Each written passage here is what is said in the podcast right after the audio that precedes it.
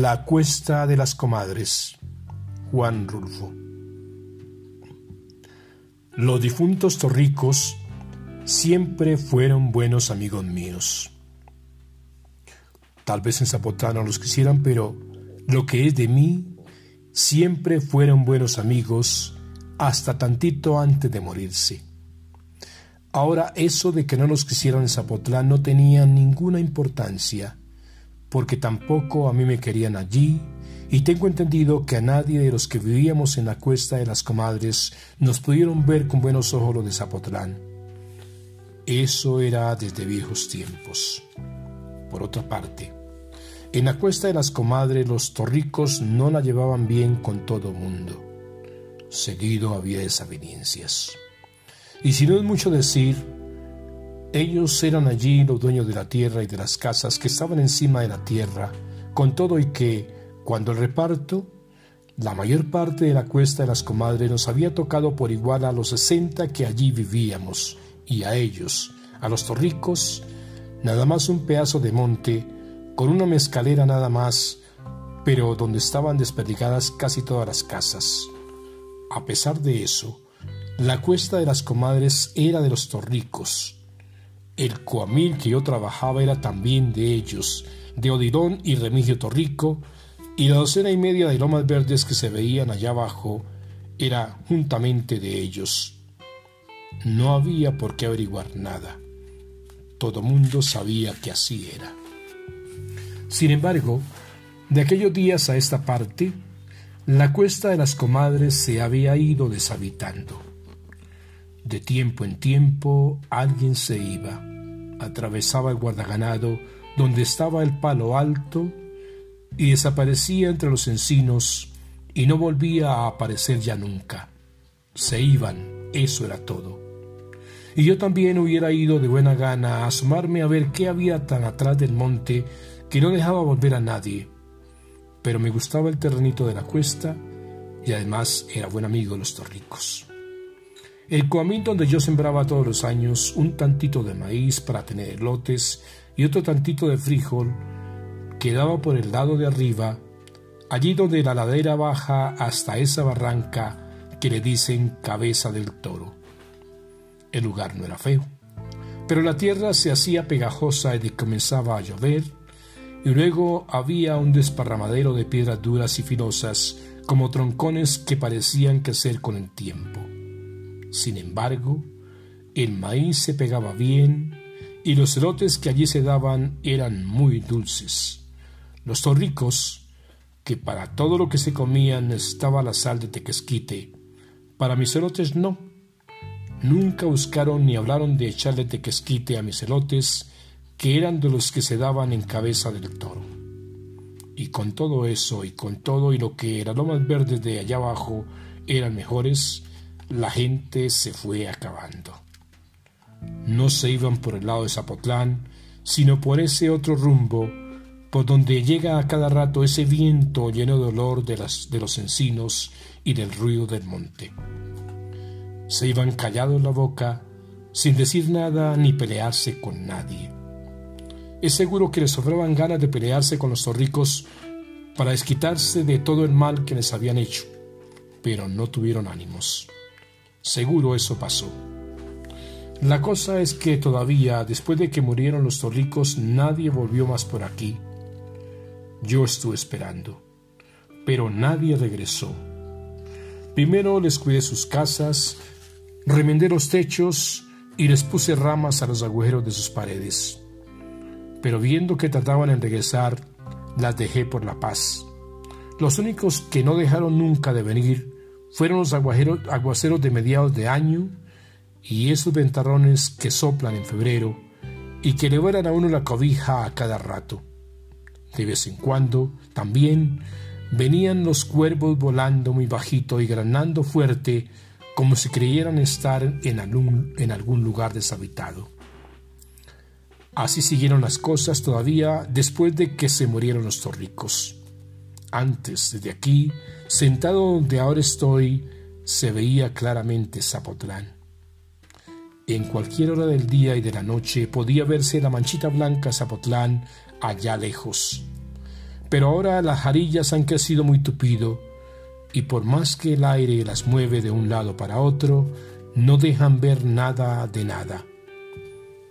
Me acuerdo de antes, cuando los zorricos venían a sentarse aquí también y estaban acuclillados horas y horas hasta el oscurecer, mirando para allá sin cansarse, como si el lugar este les sacudiera sus pensamientos o el mitote de ir a pasearse a Zapotlán.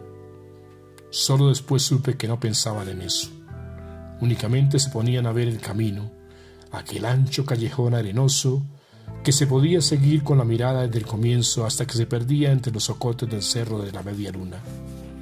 Yo nunca conocí a nadie que tuviera un alcance de vista como el de Remigio Torrico. Era tuerto. Pero el ojo negro y medio cerrado que le quedaba parecía acercar tanto las cosas que casi las traía junto a sus manos. Y de allí a saber qué bultos se movían por el camino no había ninguna diferencia. Así, cuando su ojo se sentía a gusto teniendo en quien recargar la mirada, los dos se levantaban de su divisadero y desaparecían de la cuesta de las comadres por algún tiempo. Eran los días en que todo se ponía de otro modo aquí entre nosotros. La gente sacaba de las cuevas del monte sus animalitos y los traía a amarrar en sus corrales. Entonces se sabía que había borregos y guajalotes. Y era fácil ver cuántos montones de maíz y de calabazas amarillas amanecían asoleándose en los patios. El viento que atravesaba los cerros era más frío que otras veces, pero no se sabía por qué. Todos allí decían que hacía muy buen tiempo, y uno oía a la madrugada que cantaban los gallos como en cualquier lugar tranquilo, y aquello parecía como si siempre hubiera habido paz en la cuesta de las comadres. Luego volvían los torricos. Avisaban que venían desde antes que llegaran, porque sus perros salían a la carrera y no paraban de ladrar hasta encontrarlos. Y nada más por los ladridos todos calculaban la distancia y el rumbo por donde irían al llegar. Entonces la gente se apuraba a esconder otra vez sus cosas. Siempre fue así el miedo que traían los difuntos torricos cada vez que regresaban a la cuesta de las comadres. Pero yo nunca llegué a tenerles miedo. Era buen amigo de los dos y a veces hubiera querido ser un poco menos viejo para meterme en los trabajos en que ellos andaban. Sin embargo, ya no servía yo para mucho. Me di cuenta aquella noche en que les ayudé a robar a un arriero. Entonces me di cuenta de que me faltaba algo como que la vida que yo tenía estaba ya muy desperdiciada y no aguantaba más estirones. De eso me di cuenta. Fue como a mediados de las aguas cuando los torricos me convidaron para que les ayudara a traer unos tercios de azúcar. Yo iba un poco asustado. Primero, porque estaba cayendo una tormenta de esas en que el agua parece escarbarle a uno por debajo de los pies. Después porque no sabía a dónde iba. De cualquier modo, allí vi, yo la señal de que no estaba hecho ya para andar en andanzas. Los torricos me dijeron que no estaba lejos el lugar a donde íbamos. Es cosa de un cuarto de hora, estamos allá, me dijeron. Pero cuando alcanzamos el camino de la media luna, comenzó a oscurecer y cuando llegamos a donde estaba el arriero era ya alta la noche. El arriero no se paró a ver quién venía. Seguramente estaba esperando a los torricos y por eso no le llamó la atención vernos llegar. Eso pensé. Pero todo el rato que trajinamos de aquí para allá con los tercios de azúcar, el arriero se estuvo quieto, agazapado entre el zacatal.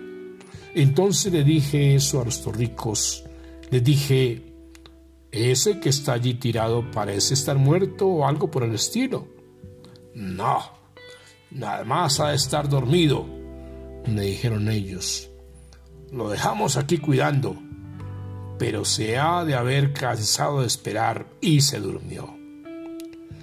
Yo fui y le di una patada en las costillas para que despertara. Pero el hombre siguió igual de tirante. Está bien muerto, les volví a decir. No, no te creas. Nomás está tantito atarantado porque Odilón le dio con un leño en la cabeza. Pero después se levantará. Ya verás que en cuanto salga el sol y sienta el calorcito, se levantará muy a prisa y se irá enseguida para su casa. Agárrate ese tercio de allí y vámonos. Fue todo lo que me dijeron. Ya por último le di una última patada al muertito y sonó igual que si le hubiera dado a un tronco seco. Luego me eché la carga al hombro y me vine por delante. Los torricos me venían siguiendo. Los oí que cantaban durante largo rato hasta que amaneció. Cuando amaneció dejé de oírlos. Ese aire que soplaba tantito antes de la madrugada se llevó los gritos de su canción y ya no pude saber si me seguían hasta que oí pasar por todos lados los ladridos encarrerados de sus perros. De ese modo fue como supe qué cosas iban a espiar todas las tardes los torricos, sentados junto a mi casa de la cuesta de las comadres. A Remigio Torrico yo lo maté. Ya para entonces quedaba poca gente entre los ranchos. Primero se habían ido de uno en uno, pero los últimos casi se fueron en manada. Ganaron y se fueron, aprovechando la llegada de las heladas. En años pasados llegaron las heladas y acabaron con las siembras en una sola noche, y este año también. Por eso se fueron. Creyeron seguramente que el año siguiente sería lo mismo, y parece que ya no se sintieron con ganas de seguir soportando las calamidades del tiempo todos los años y la calamidad de los torricos todo el tiempo. Así que, cuando yo maté a Remigio Torrico, ya estaban bien vacías de gente la cuesta de las comadres y la loma de los alrededores. Esto sucedió como en octubre. Me acuerdo que había una luna muy grande y muy llena de luz, porque yo me sentí, me senté afuera de mi casa a remendar un costal todo agujereado, aprovechando la buena luz de la luna, cuando llegó el torrico. Ha de haber andado borracho se me puso enfrente y se bamboleaba de un lado para otro, tapándome y destapándome la luz que yo necesitaba de la luna. Ir ladereando no es bueno, me dijo después de mucho rato. A mí me gustan las cosas derechas, y si a ti no te gustan, ahí te la haiga, porque yo he venido aquí a enderezarlas. Yo seguí remendando mi costal. Tenía puestos todos mis ojos sin coser los agujeros, y la aguja de Arria trabajaba muy bien cuando la alumbraba a la luz de la luna. Seguro por eso creyó que yo no me preocupaba de lo que decía. A ti te estoy hablando, me gritó, ahora sí ya corajudo. Bien sabes a lo que he venido. Me espanté un poco cuando se me acercó y me gritó aquello casi a boca de jarro. Sin embargo, traté de verle la cara para saber de qué tamaño era su coraje y me le quedé mirando, como preguntándole a qué había venido. Eso sirvió. Ya más calmado se soltó diciendo que a la gente como yo había que agarrarla desprevenida. Se me seca la, la boca al estarte hablando después de lo que hiciste, me dijo pero era tan amigo mío mi hermano como tú y solo por eso vine a verte, a ver cómo sacas en claro la muerte de Odilón. Yo lo oía ya muy bien. Dejé a un lado el costal y me quedé oyéndolo sin hacer otra cosa. Supe cómo me echaba a mí la culpa de haber matado a su hermano, pero no había sido yo. Me acordaba quién había sido y yo se lo hubiera dicho, aunque parecía que él no me dejaría lugar para platicarle cómo estaban las cosas. Odilon y yo llegamos a pelearnos muchas veces, siguió diciéndome. Era algo duro de entendederas y le gustaba encararse con todos, pero no pasaba de allí. Con unos cuantos golpes se calmaba. Y eso es lo que quiero saber.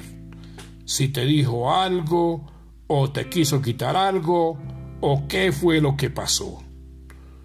Pude ver, pudo ser que te haya querido golpear y tú le madrugaste.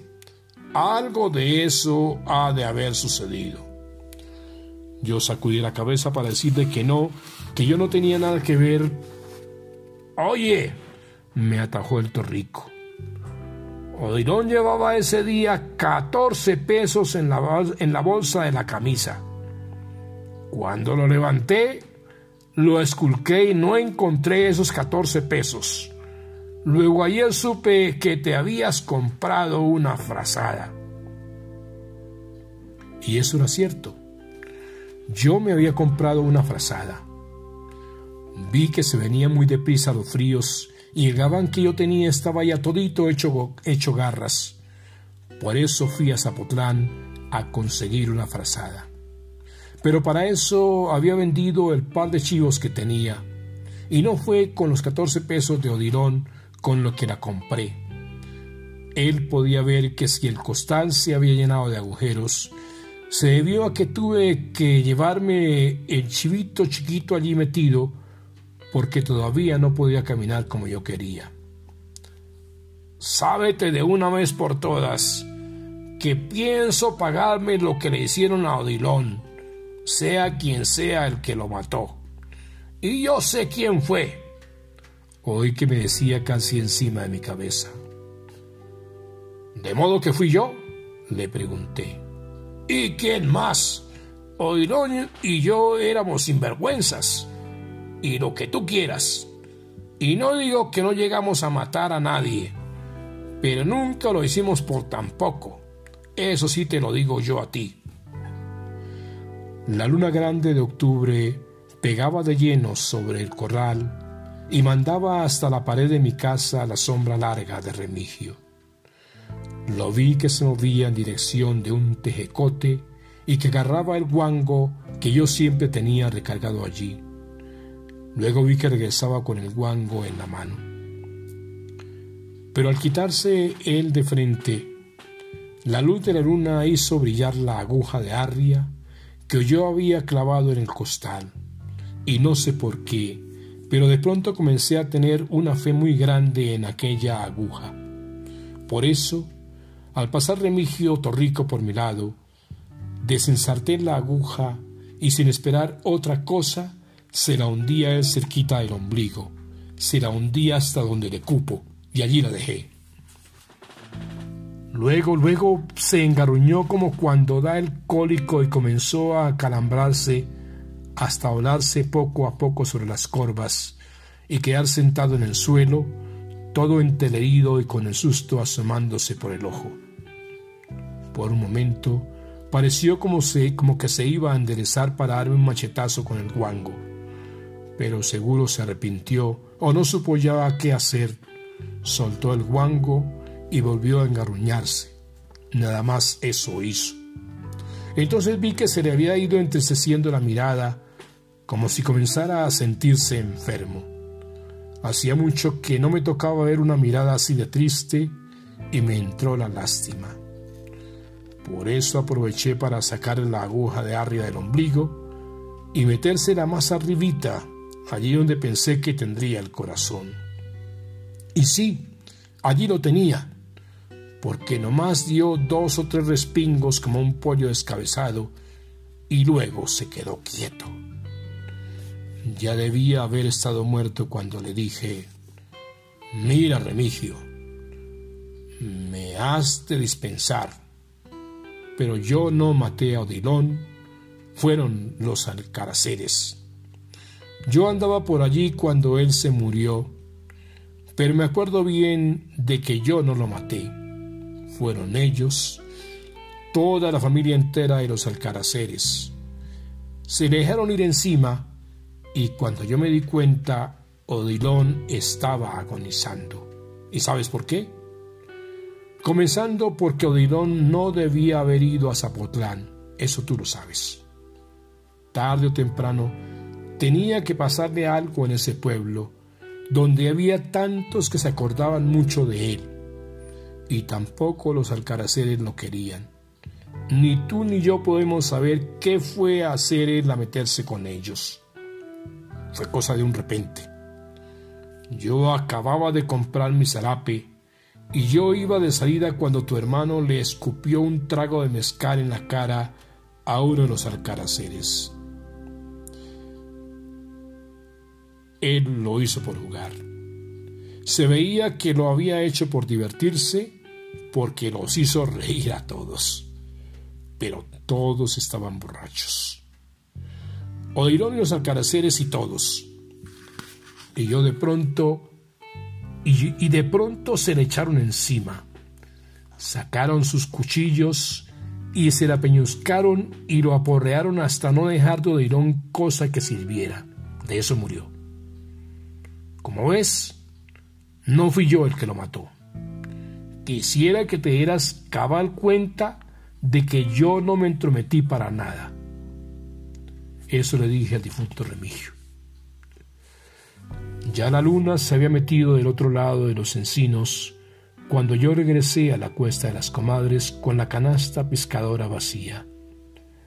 Antes de volver a guardar, le di unas cuantas zambullidas en arroyo para que se le enjuagara la sangre. Yo lo iba a anitar muy seguido y no me hubiera gustado ver la sangre de Remigio a cada rato. Me acuerdo que pasó eso por allá en octubre a la altura de la fiesta de Zapotlán. Y digo que me acuerdo que fue por esos días, porque Zapotlán estaban quemando cohetes, mientras que por el rumbo donde tiré a Remigio se levantaba una gran parvada de sopirotes a cada tronido que daban los cohetes. De eso me acuerdo.